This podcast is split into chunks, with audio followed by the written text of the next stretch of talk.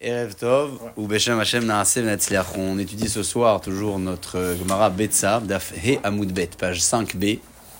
He. On poursuit euh, au niveau de la euh, quatrième ligne de la page, en haut. Quatrième mot. Quatrième ligne, quatrième mot.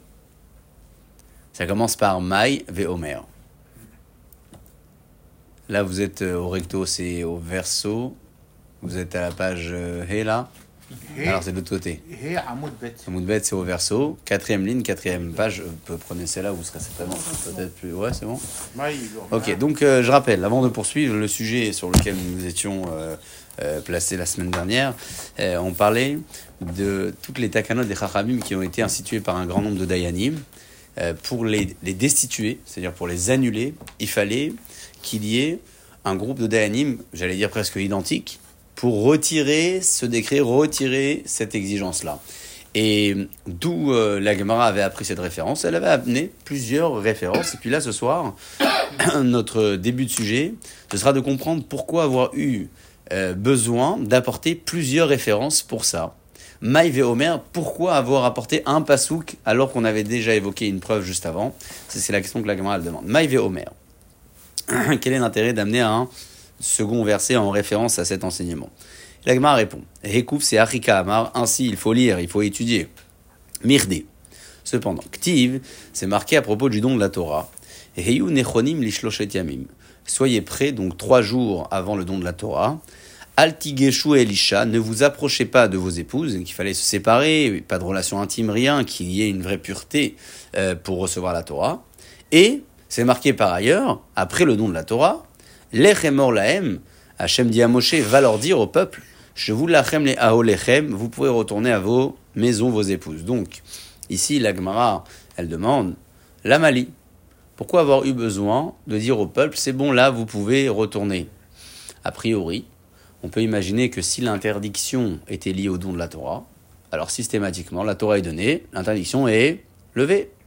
Pourquoi la Akadosh Baruch Hu a eu besoin de dire à Moshe que c'est bon, la Torah est donnée, tu peux euh, leur annoncer de revenir à la maison. La Mali, pourquoi annoncer cela? Je m'arminé, on apprend de là. hein. Kol Davar, chez toute chose qui a été instituée par un groupe de Tiro. Il faut un autre Minyan pour le permettre. Euh, c'est d'ailleurs pour ça, vous savez, en petite parenthèse, qu'on a beaucoup de décrets aujourd'hui rabbiniques qui, selon notre logique, qui n'est pas forcément la bonne, parce qu'on a des fois une logique un peu. On se dit, mais à quoi ça sert C'est fini, il n'y a plus la raison. Euh, Chachamim, quand ils ont institué, c'était un groupe. Aujourd'hui, on ne peut pas venir et dire, allez, c'est bon, euh, il n'y a plus la raison, allez, on annule. Ça marche pas. Et donc, on apprend aussi de ce que Hachem dit à Moshe après le don de la Torah. Mais si maintenant il y a un groupe de rabbinim euh, ultra dévoilé, est-ce que ça peut contrer les. Non.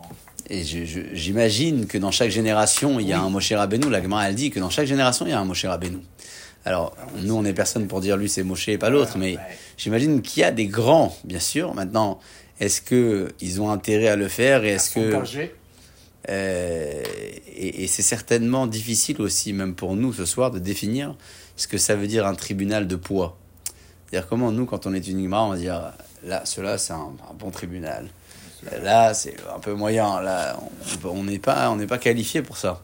Donc, on se tient à la, à la stricte euh, euh, Gemara qui enseigne que lorsqu'il y avait un minyan de Rabbanim, de Dayanim, on ne peut plus annuler, annuler si on n'a pas quelque chose de correspondant pour le faire.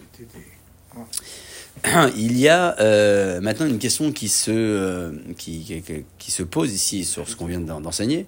C'est à propos de la mitzvah de la Hona. La Torah, elle impose une mitzvah de Hona, c'est-à-dire que chaque homme a un devoir de retrouver son épouse, avoir des enfants, etc. Et peut-être, dit la Gemara, peut-être que ici, quand Hachem dit à Moshe, va leur transmettre qu'ils peuvent retourner à leur maison, etc., c'était pas tant pour lever l'interdiction initiale, c'est pour leur dire qu'ils avaient une mitzvah de retrouver leurs épouses, comme ça peut l'être dans la vie de tous les jours pour un monsieur euh, lambda, j'allais dire.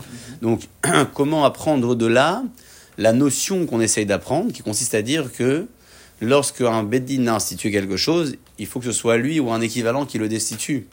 Non, ici, peut-être que c'est pas ça l'objectif. Peut-être qu'Hachem a dit à Moshe, euh, simplement, dit, dit, dit à messieurs de retrouver leurs épouses. Vechitema, C'est la question. Vechitema, et si tu dis les mitzvat ona ou deata, que là, le passou qui était venu autoriser messieurs à retrouver leurs épouses, mais pour la mitzvah de la ona, donc retrouvailles de relations conjugales, et c'est pas tant pour enseigner autre chose. Alors si tu penses que c'est ça, j'ai un- j'ai une autre preuve à t'apporter, toujours du don de la Torah. C'est quoi l'autre preuve? Vous savez que tout le monde avait l'interdiction de s'approcher de la montagne. Marqué que celui qui s'approchait, mot yumat, c'est fini. Il n'y a pas le droit, il y a une doucha sur le Arsinaï. Bon, très bien. Et là-bas, dans ce contexte, la Torah elle dit qu'une fois que le don a été fait, la Torah a été donnée, ça y est, c'est bon, il pouvait à nouveau s'approcher. Donc, on a une preuve pour notre enseignement. On voit qu'il y a une interdiction qui dépend d'un événement. Et bien que l'événement ait écoulé, il nous faut une nouvelle euh, information qui destitue la première. Donc voilà, on a une preuve, parce que la Gemara elle dit Tashma, viens, écoute et apprends cette nouvelle référence. C'est marqué dans le passou. Quand il y a un petit rond dans la Gemara, c'est toujours que c'est un passou qui est marqué après. Bimsho chayovel, hema ya'alu bahar. C'est-à-dire qu'une fois que le son du chauffard a sonné et que le don de la Torah a été donné, hema ça y est, tout le monde peut monter. La montagne, elle a, elle a plus de restrictions. Alors pourquoi enseigner ce verset? Mirde, cependant, Kétiv, c'est marqué.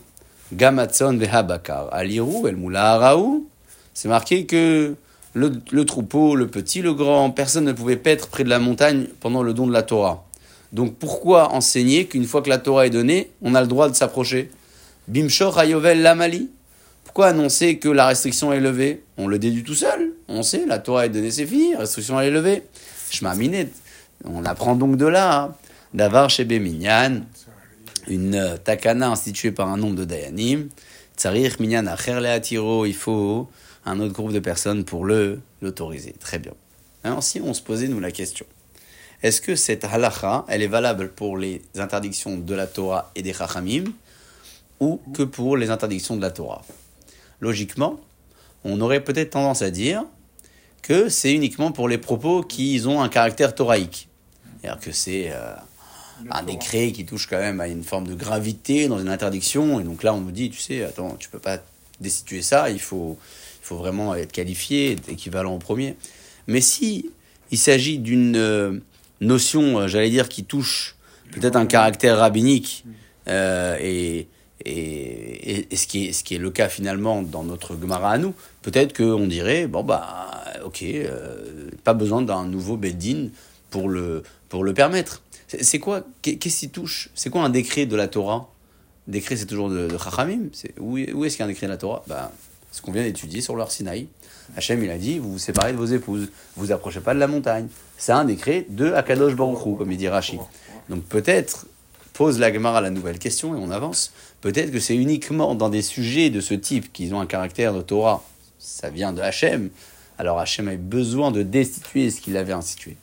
Mais s'il s'agit d'une loi rabbinique euh, qui ne vient pas directement d'Akadosh Borou, peut-être qu'on n'aurait pas besoin d'un tribunal correspondant pour destituer l'institution de départ une fois que l'événement est passé. C'est la question que la Gemara elle pose. Et Chitema.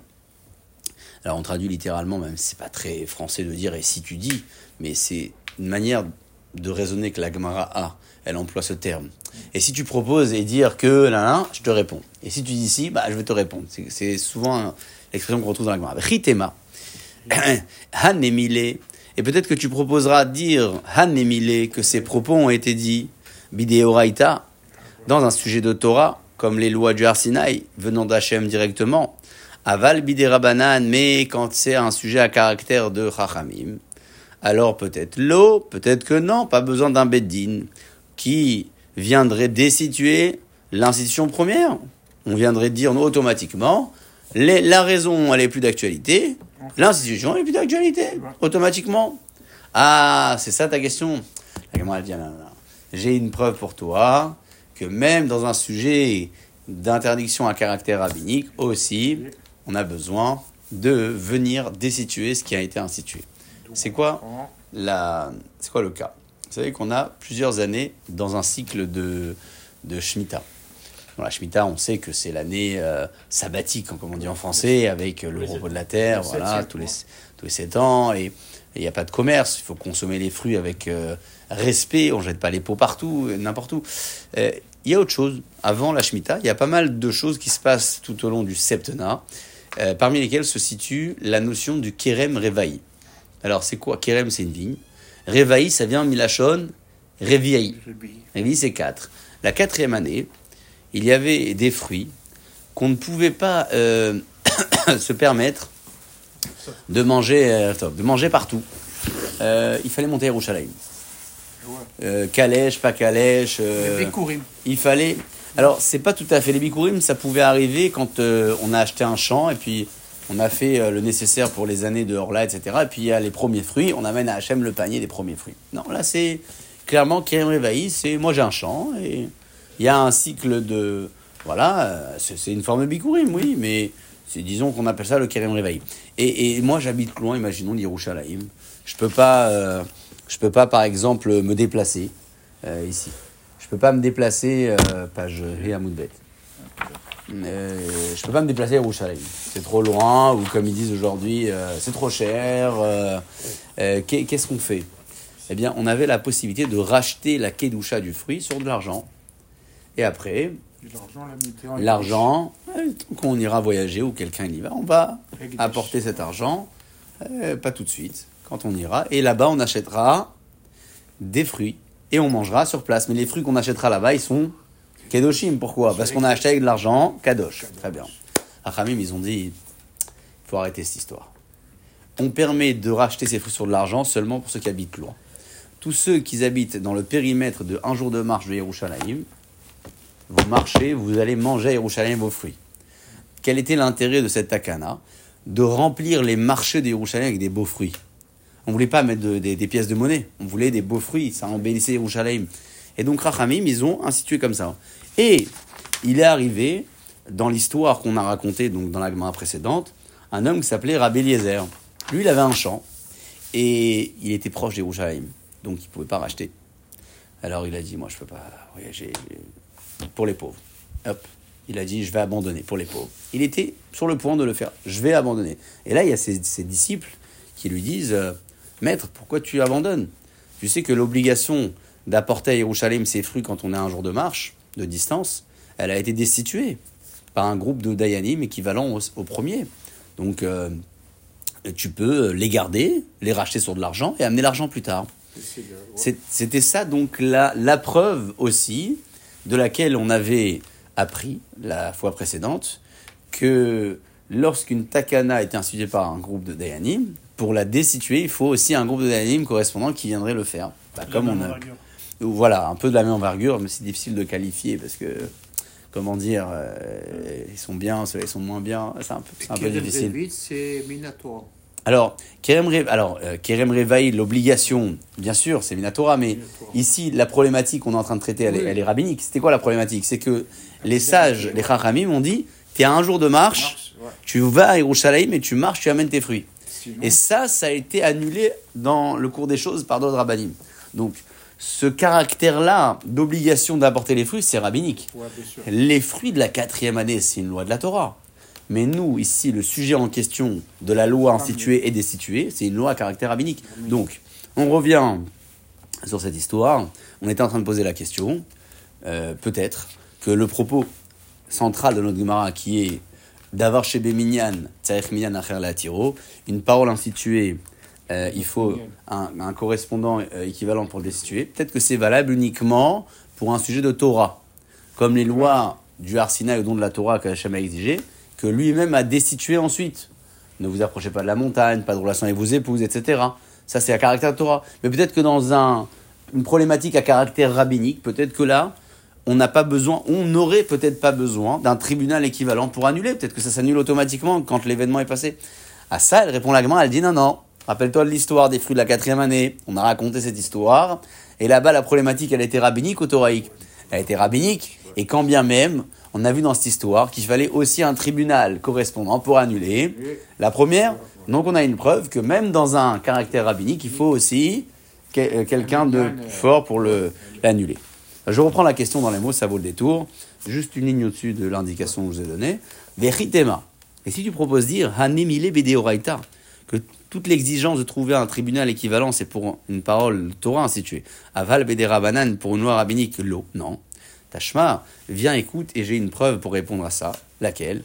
Kerem Revaï, l'histoire des fruits de la quatrième année, qu'il fallait autrefois ramener à Yerushalayim si on était à un jour de distance, ça a été annulé par la suite. Et Veha Kerem Revaï. Des Rabanan, l'histoire du Kerem Revaï là-bas, c'est une loi de Chachamim, comme il dit Rashi. Pas, pas l'histoire des, fruits de la quatrième année, ça c'est de la Torah, mais le devoir de l'amener à Jérusalem, ça c'était un propos de Chachamim. Vekam et les, les, les, disciples de Rabbi Lézer lui ont dit tes amis ont annulé ce décret. Point. Donc, on arrête là, on, met un arrêt sur image.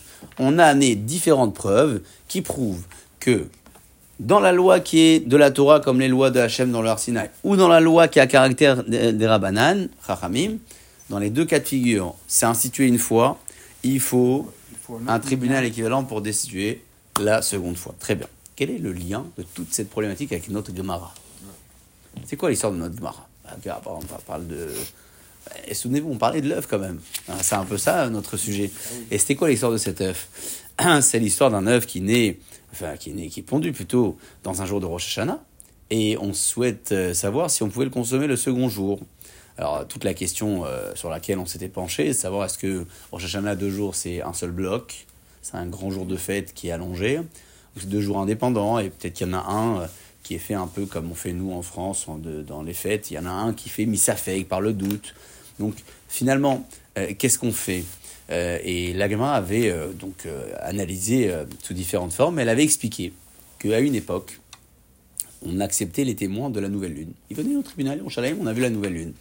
Et quand on arrivé au J30 de, du mois de Elul, donc c'est Rosh Hashanah, là, on est au J30 du mois d'avant, il y a une institution qui a dit les témoins de la nouvelle lune, on les accueille jusqu'à Minra, jusqu'à l'heure de Minra l'après-midi. Ouais? Et si on les accueille, ils arrivent avant, très bien, aujourd'hui c'est Rosh Hashanah, on s'arrête là, terminé.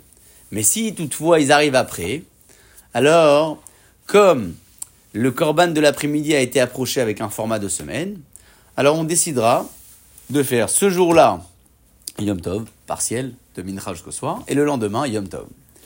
Et on avait donc découvert à travers cet enseignement que, effectivement, il n'y avait euh, dans cette institution pas deux jours indépendants. Non, c'était un seul bloc. Rachamim, ils ont dit si les témoins ils arrivent pour la nouvelle lune après le Mincha du J30 du mois de Elul, alors aujourd'hui et demain c'est Yom Tov. Donc ça veut dire qu'à cette époque-là, quand on célébrait deux jours, c'était un seul bloc. Et donc l'œuf qui est pondu le J1, on le consomme pas le J2. C'est, c'est, on est dans le même jour encore. On n'est pas encore dans, dans un second jour. Euh, très bien. Il était venu Rabbi Yochanan Ben. Il a dit, ça y est, c'est fini, c'est bon. Cette euh, interdiction d'accepter les témoins jusqu'à Mitra, elle est levée. On peut les accepter toute la journée. Et donc, qu'est-ce qu'il avait enseigné lui finalement? Que à son époque, quand on célébrait Rosh Hashanah, on célébrait un jour. C'est-à-dire qu'on n'était plus dans cette configuration-là de deux jours, un seul bloc, etc. Et si toutefois il y avait des endroits qui faisaient deux jours, il les faisait misafek, comme on fait nous dans les euh, Pessar, Shavuot, Sukkot. Comme ça, il l'avait institué. Et donc, d'après son raisonnement à ce rave, on était arrivé à la conclusion qu'un œuf pondu le J1, il est permis le J2. Pourquoi? Parce qu'on est après le Beth Amikdash, et parce que le Rav avait décidé que les témoins de la nouvelle lune pouvaient arriver toute la journée, et donc que Rosh Hashanah c'était un seul jour, et donc si on faisait deux jours dans les populations lointaines, c'était Misafek. Très bien. Et on s'était posé finalement aujourd'hui, alors concrètement, qu'est-ce qu'on fait nous dans la Lacha comment, comment ça s'organise? Et l'Agma avait répondu, tu sais, oublie, l'œuf c'est interdit. C'est interdit. Même si on pouvait accepter les témoins toute la journée, un jour de Yorshana, c'est un... oublie, c'est interdit. Même dans les endroits où on fait deux jours, c'est interdit. Et donc l'Agma avait cherché à savoir pourquoi. Et elle était arrivée à dire que peut-être que l'œuf c'est aussi une loi des Chachamim. Et pour la- la- l'autoriser à nouveau, il fallait un tribunal correspondant qui annule l'interdiction de l'œuf pondu le J1 pour le consommer J2. On était arrivé à ça. Peut-être que, étant donné qu'à un moment donné on faisait Rosh Hashanah de deux jours et c'était un seul bloc, alors à cette époque-là, on avait décidé que l'œuf pondu J1 est interdit J2. Aujourd'hui, on n'est plus en mesure de destituer ça. On était arrivé à ça. À cette conclusion, on était arrivé, et c'est là-dessus que nous nous penchons dans la suite de notre Gemara. On y va. Les Ritema, Et si tu proposes dire, Betsa nami amnu ala Rabbi Yohanan, que l'œuf aussi, Rabbi Yochanan Zakkai, avec son tribunal, Shariuhu, il a permis, il a dit autant qu'on peut accepter les témoins toute la journée et Rosh donc un jour, l'œuf aussi, euh, si on est dans une population qui fait deux jours, on le permet. La Gemara, elle dit non, pas du tout. Qui amnou à Edout, lui, ce rave, quand il a fait sa nouvelle loi, c'est pour autoriser les témoins toute la journée, pour décider le jour de Rosh Hashanah. Abetsa lo amnou. Mais sur l'œuf, ils ne sont pas prononcés. Et là, la Gemara, elle dit, Amar la à tout Betsa Beminyan, Mihava, est-ce que tu penses que le sujet de notre œuf pondu le J1 pour consommer J2, il était là-bas dans le tribunal, sur la table des, des, débats? Pas du tout. On n'a même pas parlé de l'œuf là-bas dans ce tribunal, on a parlé du témoignage. Et l'œuf, c'est la conséquence du témoignage. Betsa, Be'edut Milta. L'œuf, il dépend du témoignage. Itzar doute. Quand on a interdit le témoigngnage jusqu'à euh, euh, après Mintra, alors, alors Rosh Hashanah c'était deux jours de fête. Alors, Itzar Betsa D'accord? L'œuf aussi, automatiquement, on a dit deux jours de Yom Tov Rosh Hashanah. Bah, il est pondu J1 et interdit J2. Donc, le, le, le, statut alachique de l'œuf dépend du statut de la réception des témoins et du fait qu'on célèbre deux jours de Yom Tov à Rosh Hashanah ou un.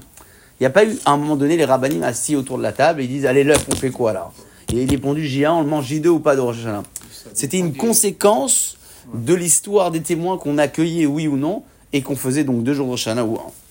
Et donc, Ishtera et doute, Ishtera Betsa. Et donc, automatiquement, elle répond à la Gemara, elle dit Lorsqu'on a pu à nouveau réceptionner les témoins toute la journée, donc Rosh Hashanah, il n'avait jamais un caractère de deux jours avec un safek, et donc l'œuf, on pouvait le consommer. S'il était bon du J1, dans les populations étrangères, on pouvait le consommer J2. Très bien. Ok. Donc, conclusion de cette étape de la Gemara. Depuis le moment où Rabbi Yochanan Mezakai est venu et a destitué l'ancien décret et a autorisé qu'on accepte les témoins du 30 Elul pour la nouvelle lune toute la journée. Et par conséquent, Yom Tov Rosh un jour, et si ailleurs on fait deux jours, c'est Misafek alors la conséquence c'est qu'un œuf pondu le J1, Rosh Hashanah, on peut le consommer le J2. Ça c'est la conclusion de notre étape. C'est bien de faire une synthèse, parce que ce qui vient après, c'est un avis opposé.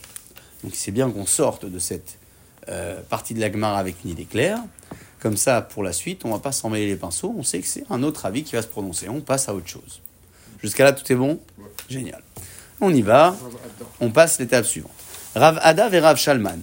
Ces deux maîtres de Gemara, Ravada et Rav Shalman, Tarvayou, mi ils habitaient euh, à Klouchit, Créteil, euh, Klouchit, ils habitaient là-bas. Et la Gemara, des fois, elle donne l'indication GPS, bon.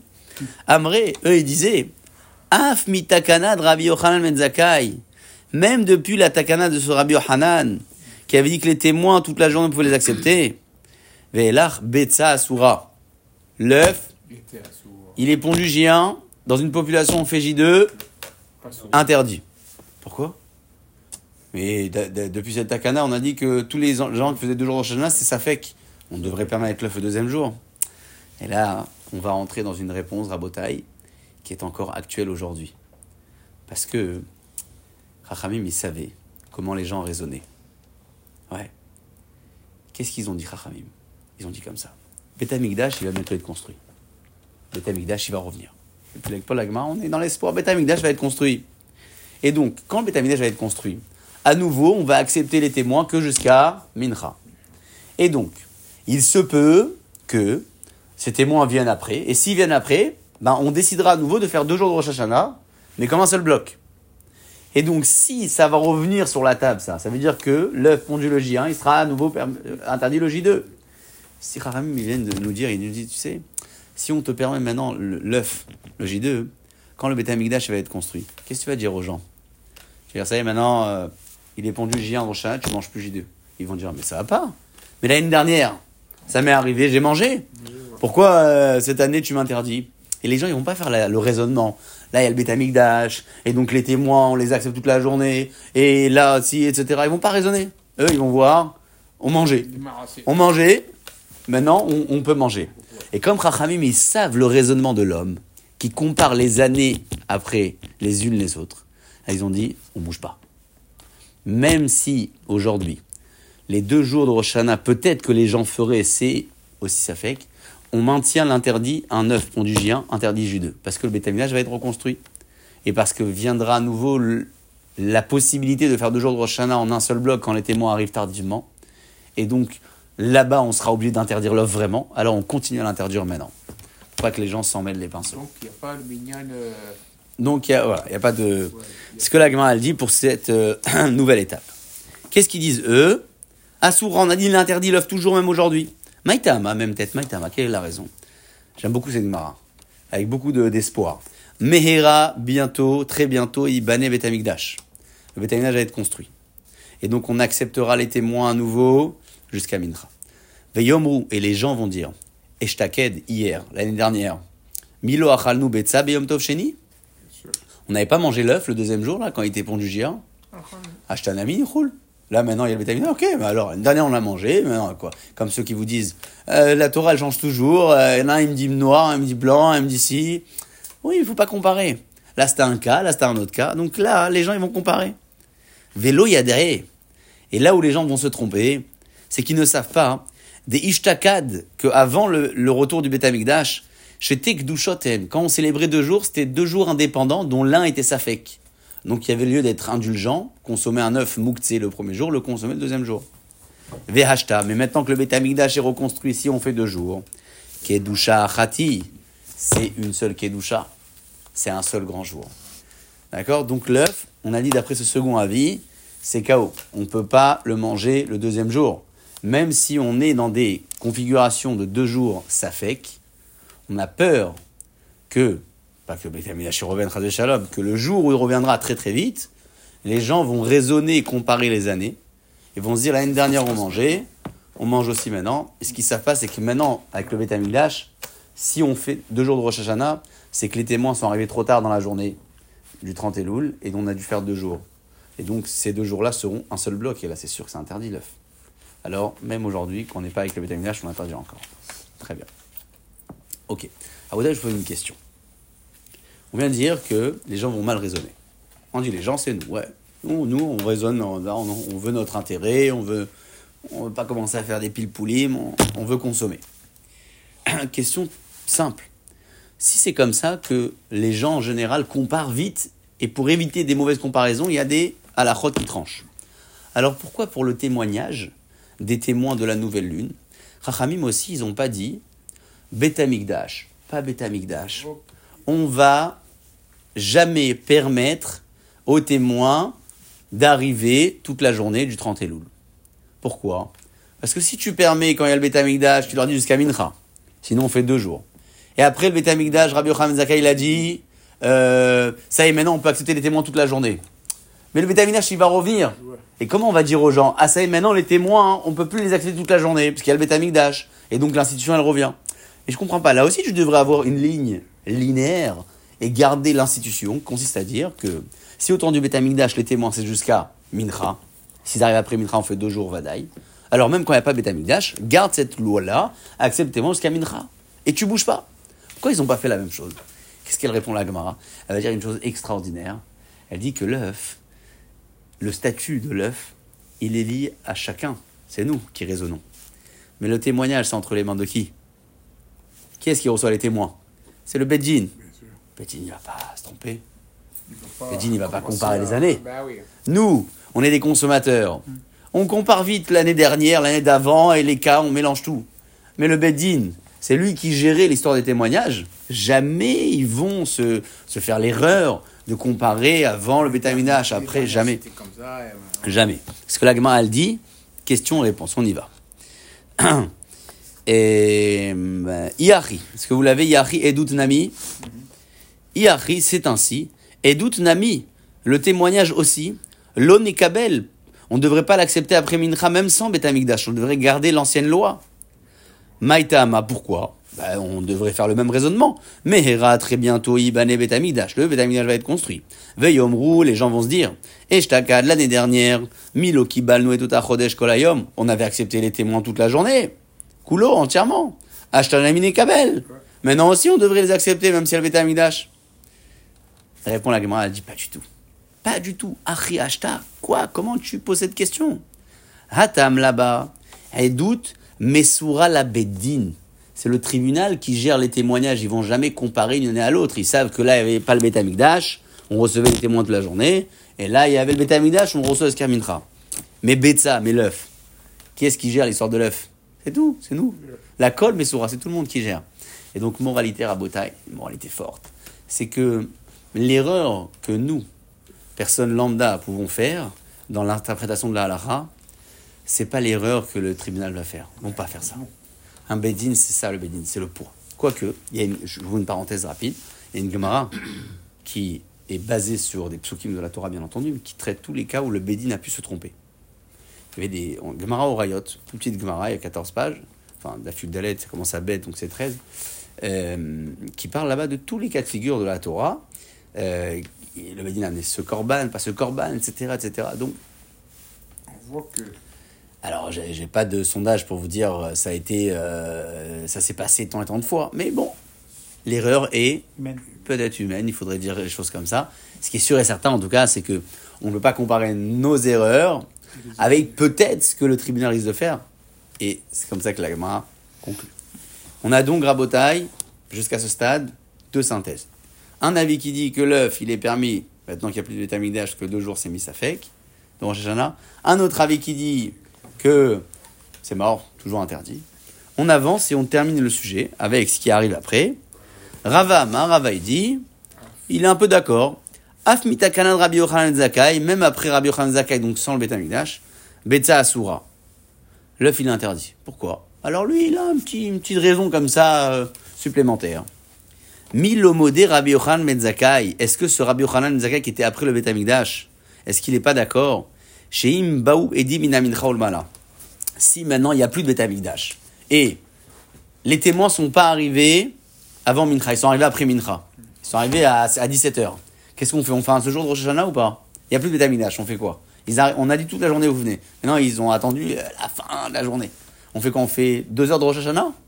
On fait là et le lendemain. On fait là et le lendemain. Donc même après le Betamikdash, on voit qu'il y a une configuration où on peut faire deux jours de Rosh Hashanah et qui seront considérés comme un seul bloc. Et donc, chez Noagim Oto Ayom Kodesh ou Machar Kodesh, donc on voit bien que même sans le Betamikdash, on peut avoir une possibilité d'un Rosh Hashanah à deux jours, considéré comme une seule Kedusha. Et donc, pour cette raison-là, Rabba il dit, même s'il n'y a plus de Betamikdash, un œuf pondu le J1, il a interdit le JD. Alacha Lema, c'est maintenant Rabotai, on va devoir synthétiser. On a parlé de combien de cas? On a parlé de trois cas au nom de Rav. Et ça va être la conclusion de cette. Et on a parlé, on va commencer par le dernier cas, celui qu'on vient d'aborder. L'œuf pondu, le J1 de Rosh Hashanah, est-ce qu'il est permis le J2 ou pas? Qu'est-ce qu'il avait dit euh, Rav, Rav et Shmuel? Il disait que pondu J1 interdit J2. Une halakha. On part encore en arrière. Il y avait un cas où on avait abordé les deux jours de Yom Tov classiques, pas Rosh Hashanah. Pondu J1, est-ce qu'il est permis J2 Rav, il a dit permis. Là, il était cool. Parce qu'il y en a un qui est Safek, qui est donc euh, très bien. Et il y avait aussi une troisième halakha. Alors, il faut juste que je la retrouve. C'est quoi la troisième que la Gemara elle donne? Juste un instant. Alors, est-ce que c'est l'histoire de. Est-ce que c'est l'histoire de, de- des bois qui sont tombés et. euh, on a dit dans le four, souvenez-vous. Ouais, ouais. Là-bas aussi, la Gemara elle avait rapporté une marloquette. Ouais. Alors, avec Chnia, je regarde ici. On peut allumer les fours ou pas? Alors. Euh, ouais, non, c'est pas ça, Rabotai. C'est le cas de Shabbat et Yom Tov qui se suivent. Ouais. Et Rav, il a dit qu'un œuf pondu le premier jour, tu peux pas le manger le deuxième jour. Première halakha, Deuxième halakha, deux jours de Yom Tov, on l'a dit, de l'année, Pessar, Shavuot, Sukkot. Pondu J1, permis J2. Troisième halakha, deux jours de Rosh Hashanah. Rav, dit que c'est interdit, J1 au J2. Voilà, c'était donc là, halakha, que la Gemara donne, on y va. Dit, il reta la kavate des Rav comme Rav, des Hanetla dans les trois cas évoqués dans la Sugia que l'on termine, ben lakula, ben la khumra. On va comme lui, soit dans les cas où il a été permissif, soit dans les cas où il a été exigeant. Quels sont les cas exigeants et les cas permissifs? Alors on commence par le cas où il a été permissif, c'est deux jours de Yom Tov dans l'année, par Rosh Hashanah. Pont du J1, permis J2. Et les cas où il a été exigeant, Shabbat et Yom Tov collés, c'est pondu là, interdit de consommer là. Ou bien, deux jours de Rosh, de Rosh Hashanah, pondu là, interdit là. Vous savez que la, la, la, pardon, la halacha tire toujours sa source de la Gemara. Ouais, tous les sujets. Tous les sujets, la Gemara. Dans la Gemara, elle est commentée par divers rishonim, contemporains aussi, qui ont parfois un, un raisonnement différent. C'est pour ça qu'après, dans la lacha, on peut avoir une marque loquette. Il y a le premier avis qui dit ça, le deuxième avis qui dit ça, d'accord, très bien. Et parfois, hein, c'est la Gemara qui tranche. C'est-à-dire qu'avant d'arriver déjà à la lacha, avant, dans les textes de base de la Gemara, tranché. Et c'est comme ça que c'est marqué ici. Voilà, c'est comme ça que c'est marqué ici. D'ailleurs, en général, je ne sais pas si vous vous souvenez, on avait parlé de ça il y a quelques temps. Quand on veut retrouver la halacha dans une Gemara, il y a toujours une petite lettre indicative qui rappelle la référence. C'est une petite lettre en hébreu, Bet Gimel, en gras, dans la page. Et là, quand c'est marqué dans la dernière ligne de notre Gemara, c'est pas marqué la petite lettre. Reta Kavate des Rav, c'est comme Rav, etc. Pas marqué. Pourquoi? Parce que la petite lettre, elle est marquée dans tous les cas où Rav il a parlé.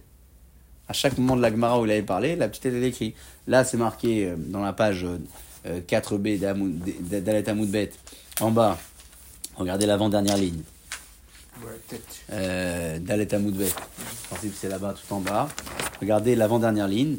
C'est marqué Nolda basé, Asura basé. Pondu là, interdit là. Regardez, il y a une petite lettre derrière. Peut-être. Ouais, ça c'est la halakha par exemple. montez un petit peu, prenez dans les petites lignes, l'avant-dernière des petites lignes. Là, c'est les deux jours de Rosh de Yom Tov normal. Nolda basé, Mouteret basé, la petite lettre. C'est pas Mrav, donc c'est la halakha. Et l'autre cas, euh, l'autre cas, l'autre cas, il est.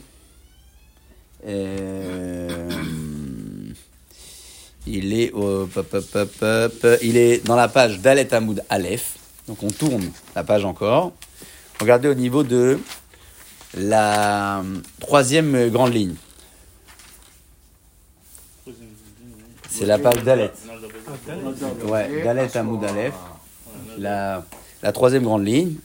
C'est Shabbat et Yom Tov, Ravamar, Nolda Bazé, Asura Bazé. Aussi, on a l'indication. Ça veut dire que quand on a fini notre Suga maintenant dans la page 5b, elles sont déjà. Elles sont déjà, c'est déjà marqué là-bas dans chaque étape. La petite lettre, la lacha c'est ça, la lacha c'est ça. Là, c'est juste une, disons, une, une, conclusion de la Gemara. La Gemara dit la lacha c'est comme ça.